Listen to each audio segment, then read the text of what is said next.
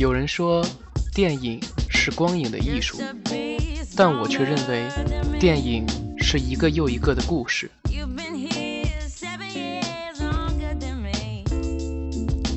这里是杰森的电影报告，我们与你分享电影背后的故事。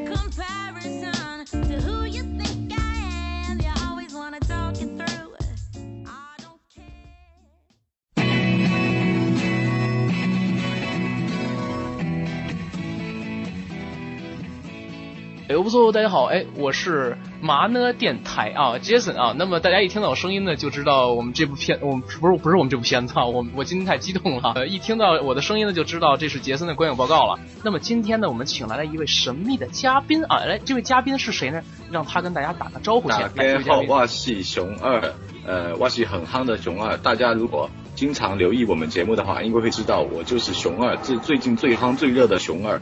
什么东西？什么东西？好好说。不重要，我比文博更重要。谢谢大家，再见。什么东西？哎，不错，哎，今天我们出现了一个这个情况，真假熊二。哎，那我们今天不聊电影了，我们来聊聊三打熊二这个戏啊。我觉得三打熊二这个戏啊，目前为止投资方现在是六耳猕猴，我是六耳猕猴，我是孙悟空的什么东西？六耳猕猴，谢谢大家。烂透了，烂透了。我们这期节目，我们这期节目就到此为止啊，拜拜。好，嗯，就就这期就 OK 了啊，再见，再见，相会在掌声里。呃，杰森是是哦，你的节目啊，那你来，你来，你来，杰森你来。我我觉得是这样，本来想给大家一个惊喜，没想到文博呀是来砸场的。那我们本期节目到此为止，谢谢大家收听。什么东西烂透了？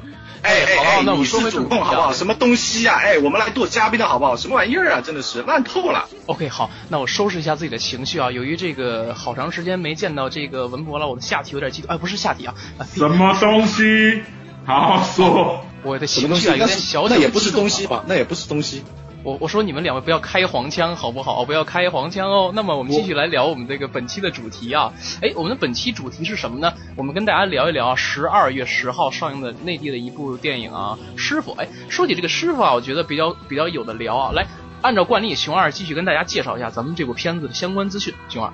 哦，师傅哈，这部片真是太棒了！熊二在观影之后真的是慷慨激昂下体，没有没有不是什么体，那个 呃就是叫做这个票房哈，截至今天为止，大家看看哦，刚刚又更新了哈，等于是刚刚目前为止哦，一千四百五十七万，相近于一千五百万的票房啊，大家看看第二天你看看这种票房哦，在。这个上映的第二天哦，引起了其实内地蛮多回响，包括之前他曾经做了一个简单的这个提前点映哦，口碑非常好，在呃港澳台包括内地的这个影评哦，都达到几乎都给出了八分以上的高分。那这部片呢，呃由徐浩峰导演，那徐浩峰导演这个呃应该我们的文博比较熟，我们文博来聊一下徐浩峰导演好不好？哎呀，徐浩峰这位导演啊，真的是我这辈子见过这个唯一就是，其其实我跟你讲，现在大陆的导演呢，越来越偏向于专精化了，也就是说他是个专业人士，包括他在这个里边设计的武打动作，他不是我们以前见到的那种，他是采用了重新回到了民国的那个打架方式，特工啊，就是特工的打架方式，不是原来很清楚的一招一式一板一眼，他有点模糊化的处理，为什么呢？就是因为徐浩峰是个练家子。为什么他是个练家子呢？就在于啊，他早年啊，他无所事事哦，他做播客啊不，啊他没有做播客，他做了自己喜欢的事情。哎，他做了这个喜欢的事情之后呢，他突然发现啊，他成为了作家。哎，做播客也能成为作家。哎，我们的我想和小号们聊聊二啊，今年啊就要出版了。哎呀，也就是说在我们淘宝店要预售了，真的是见鬼了。哎，今天为什么我们要聊这个东西呢？其实就是为了推广文博的这本我想和小号们聊聊二。你们谁还不阻止我？那个保安，保安，保安呢？真的不错，保安呢？保安，保安，保安拉走。哎，我就是夜班保安。哎，大哥怎么说？那个退下吧，退下吧。好，那个刚才文博说到这个这个徐浩峰啊是个练家子啊。说到练家子，我就想起来这个前两天去看房的时候，发现这个链家地产啊，我发现链家地产不错啊。哎，本节目由链家地产独家冠名赞助播出。也不错哦。其实我觉得我爱我家，哎，还聊正题好不好？我还是来聊聊回到这部电影的本身，对不对？电影啊，其实我觉得是一个光影的艺术啊，这是王家卫导演说的。然后呢，徐浩峰呢，其实呢，他做过《一代宗师》的编剧，这个大家可能不是很知道啊。他做《一代宗师》的编剧的时候呢，其实，呃，那个时候王家卫呢是带着他。去呃遍访大山名川，去找各种的，包括去到呃熊二的家乡啊台湾去找那个这个世界上唯一的一个山主，就最后一个山主，他去找。我去看过那个纪录片，他就是呃反映了王家卫导演带着这些团队，他去呃用了两年的时间去遍访名山大川。然后呢，徐浩峰呢，其实也是怎么说呢？有的时候我真的觉得说，高手在民间就是这样。徐浩峰呢，他跟叶问的家属呢，又有非常深厚的友谊。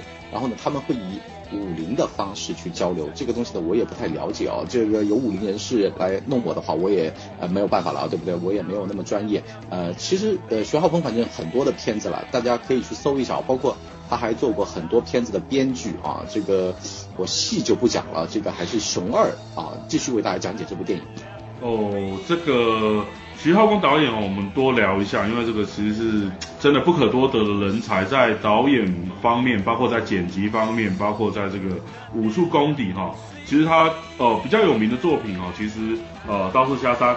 那这部被某人拍的有点啊，这个我们不多说哈。那个叫做，其实他最有名的啊，一代宗师，三三届香港电影金像奖最佳编剧。那这部本片呢，这个师傅啊，五十二届刚落幕的这个台湾电影最高荣誉金马奖的这个最佳动作设计哦，徐浩峰导演其实呃北京人哦，也就是非常一个汉子哦，包括从小这个习武，那其实。这部片呢，我们这部片子我们也可以来哦，慢慢的，我们现在切入正题哈，讲一下我们这个主演的部分哈。廖凡，呃，廖凡这个人啊，杰森，你对他有什么了解？呃，其实廖凡，我觉得首先来讲啊，呃，他呢是科班出身，之前呢也是毕业于上海戏剧学院啊。说到这个上戏啊，有很多美女啊，哎，算了，我们再说别的啊。我觉得说到美女啊，就有点脏了啊。我们说点别的啊。哎，那么他之前也是在学校里边演的话剧出身的，之后呢，他可能又演了这个《落叶归根》啊。呃，其实我觉得他最出名的一部电影，可能就是姜文导演的《让子弹飞》里边饰演的这个马匪，哎，居然是呃最后呢是老几啊？我不太清楚，啊，反正呢就是演的这。这样一个马匪的角色，呃，之后呢，他又演了一半海水一半火焰的这样一个文艺片。哎，我刚才说这这几部电影啊，都是很推荐大家看到，尤其是《让子弹飞》，还有这个一半海水一半火焰，有惊喜啊，有惊喜啊。那么话再说回来啊。呃，其实我倒是觉得啊，廖凡最成功也是最呃让人瞩目的一部片子呢，就是他主演了《白日焰火》，并且呢是获得了第六十四届柏林国际电影节的最佳男主演的这个奖项啊。呃，也是凭借着这个绿帽子来获得了第十八届新加坡国际电影节最佳男演员的这个奖项啊。呃，可以说呢是非常了不起啊。那么在这部戏里边呢。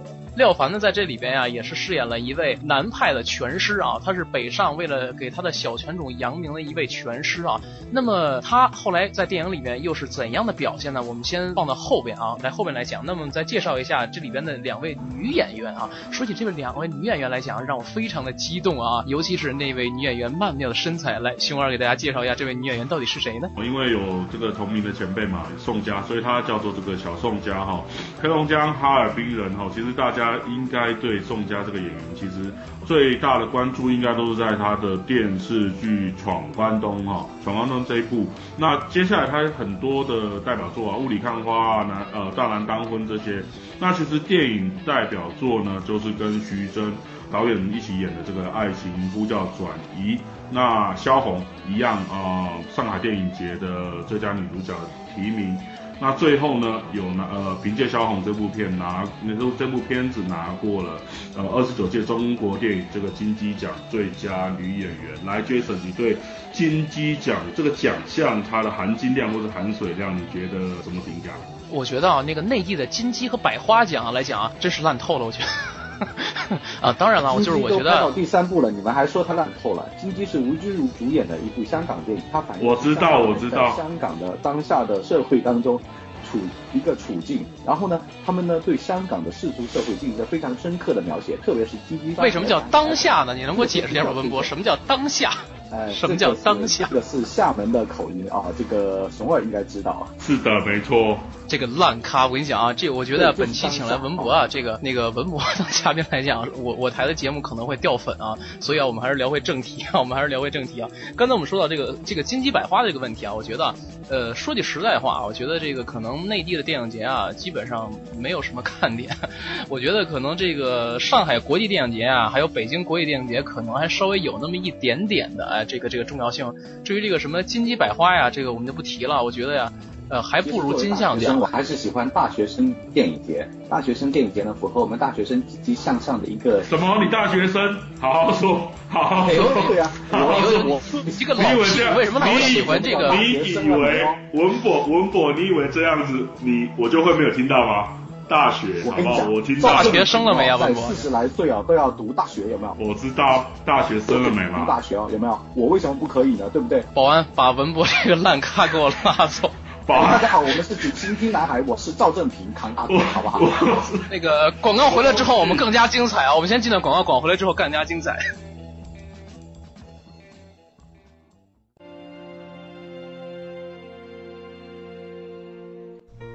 我们爱吃荔枝，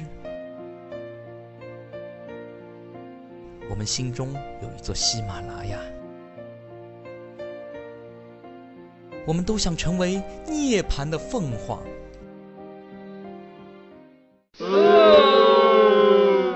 装什么逼呀？大腿是这么抱的吗？感谢凤凰，感谢喜马拉雅，感谢荔枝，还有网易云音乐、虾米音乐、百度录播、企鹅调频、懒人听书。啊，嗯，感谢默默，感谢豆瓣，感谢新浪微博，感谢你聊这么多年给我一直的支持。你妈呀！老子在听广告的，小你心吧！再播广告试试。咦，试试就试试。我们的 QQ 群号是三幺四九幺零三九三，我们的微博是干嘛电台，我们的微信订阅号是干嘛播客。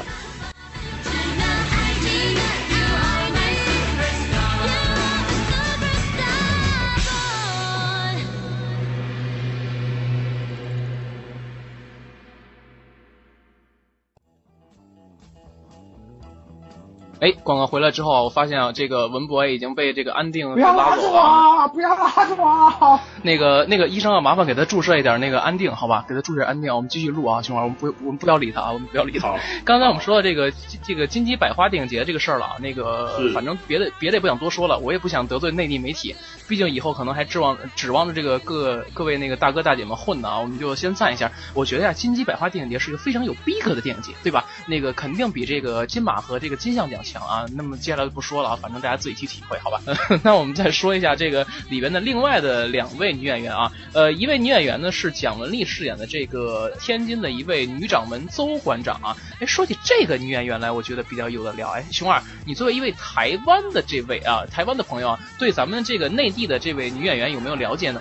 其实啊，呃，对蒋雯丽的片子哈，因为呃，在台湾有上映的并不多。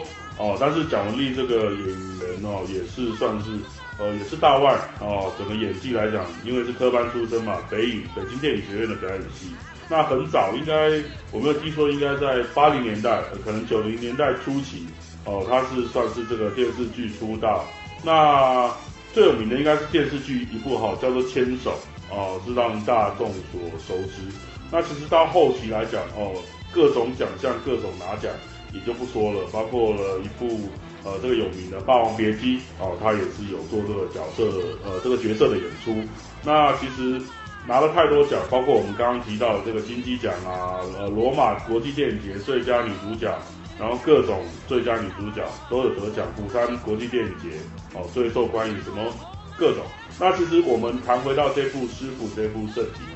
其实他有得到这个第五十二届台湾最高荣誉电影金马奖最佳呃女配角的提名哦，虽然最后没有拿奖，但其实在在这么多的奖项证明了呃蒋雯丽呃这个女演员在内地的这个演艺事业的呃这个地位，那包括在这一部片子当中，她饰演这个周馆长哦，也是。呃，把演技演得相当的到位哦，演一位为了为了这个这个丈夫啊，也待会我们后续呃会有跟大家一起探讨这些这些电影的看点哦，杰森呃我们还有文博我们会来讨论这个部分。嗯，好啊，呃，其实我倒觉得呀，这个下一位演员呀，是一位年轻的小生啊，而且呢，这位演这个演员呀，他也之前跟咱们的这个徐导啊，之前有过很多的合作啊，叫宋阳啊，不知道大家听没听说啊？呃，他呢其实也是科班出身啊，在这里边呢，电影里边他饰演的是这个廖凡的徒弟啊，廖凡的徒弟。那么他呢毕业于北京电影学院的表演系，呃，在零五年的时候呢，加盟了唐人电影公司啊，唐人电影公司，我一想。呃，我我想啊，大家肯定都知道，就是筹拍，比如说像《仙剑奇侠传》系列的这个电视剧啊，就是唐人这个公司出品的啊。